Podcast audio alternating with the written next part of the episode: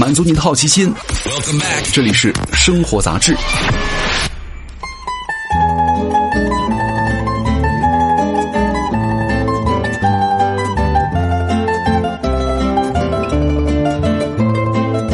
嗨，各位好，欢迎来到生活杂志，我是奥巴庆。今天呢，跟大家来聊一聊咱们中国人吃饭的习惯的事儿哈。对于咱们中国人来说，家的标志就是一起吃的那顿餐饭。日常饮食当中呢，爸妈炒好的菜放在桌子上，大家端着碗呢一起夹菜，是吧？聊聊今天发生的事儿。亲友聚会，一盘盘热气腾腾的菜上来，十几双筷子一起抢光，吃光是对一个盘子的最大褒奖了。大家的筷子不分彼此，在盘中舞动赛跑，沾上了口水的筷子呢，下一秒又去扒拉剩下的菜啊。如果这个时候有人提议说，不然大家用双公筷吧。总会有人说没事都自己人，怕什么呀？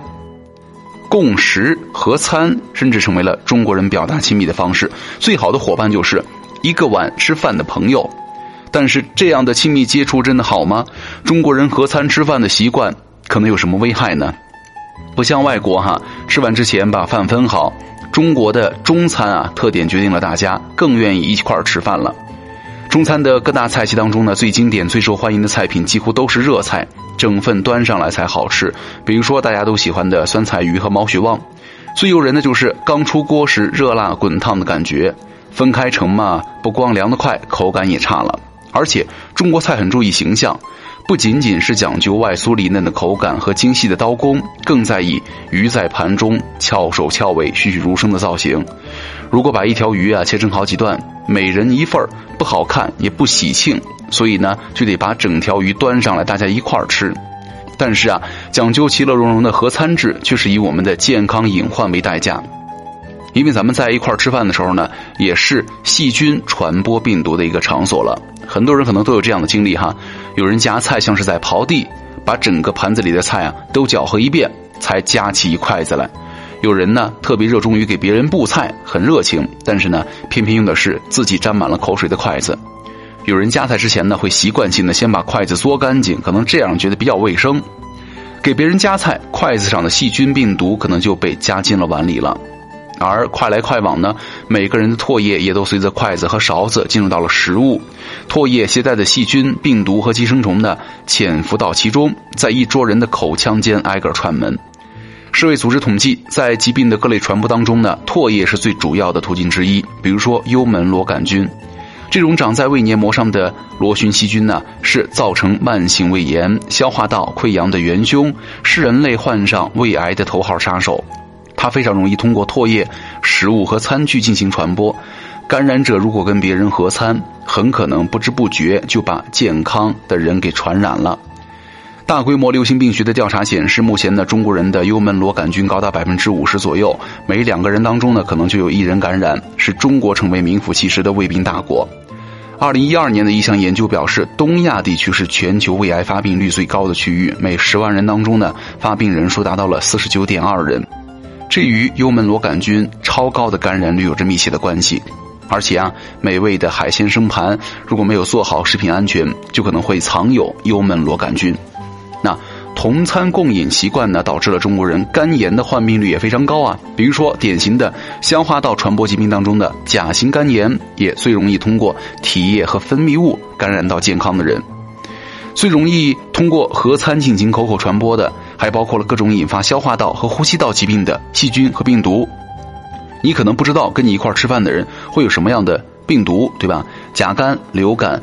流行性腮腺炎、麻疹、风疹、伤寒、肺结核，这些都会通过合餐来传播。而且呢，合餐制的餐桌上，手也是传播疾病的源头之一了。啊，我们的手呢，每时每刻都在接触各类的东西，从手机屏幕啊，到地铁扶手，到水龙头，到衣服，沾满了各类的细菌。如果餐前没有好好洗手的话，那就很有可能把病毒带给别人。所以说，从安全角度来说呢，一人一食才是最卫生安全的吃饭方式。大家各吃各的，不能够随便从别人的碗里夹菜，也就不会把细菌传播到到处了。即便是做不到一人一食的分餐呢，用公筷公勺也能够大大减少食物的污染。很多人会觉得中国的餐食文化呢，不管是烹饪方式、食材搭配，还是餐食种类，似乎都是为了合餐来设计的。中国人爱吃的热食，比如说火锅，你分餐就很不方便。但是合餐真的能够让我们吃的更爽、更任性吗？说起来很讽刺哈，他的初衷之一就是让每个人按照口味和食量各取所需。但是呢，现实就是合餐制的规矩太多了，主陪、副陪、座次、排位、碗筷的摆放、上菜顺序、夹菜敬酒的背次都有讲究。家庭聚餐的时候呢，一道道菜上桌，只有长辈在动过筷子，你才敢吃，对吧？而且呢，还有合餐是一个容易被忽略的健康问题，它让我们难以把握标准和食量，不知不觉就吃的不健康了。比如说，挑食的孩子可能只吃肉不吃菜，要是父母一直夹菜才能够保证营养均衡，那改成分餐之后呢，孩子吃了什么，剩下了什么就一清二知了。健身爱好者都知道，锻炼之后减脂餐要按照一定的蛋白质、碳水进行搭配，还要按照严格的控制热量。改成一人食的话，把食物拍下来发给教练，他才知道哪儿哪儿吃对了，哪儿哪儿没吃对。那如果是合餐制的话，你可能根本记不清楚自己吃了多少。所以说，哪怕是为了让自己吃得更开心、吃得更营养，分餐制也是一个好选择了。不过，分餐制说起来容易，实践起来有点难。用公筷公勺本来就是为了安全卫生，但是呢，在很多人看来就是生分。如果是在自家吃饭，家常菜可以不考虑菜的造型，但是呢，分餐的时候洗碗又成了另外一个问题。一顿饭做三菜一汤，再加上饭碗，一家人就要用掉十五口碗，除非家里有大型的洗碗机，不然光洗碗都洗死你，对吧？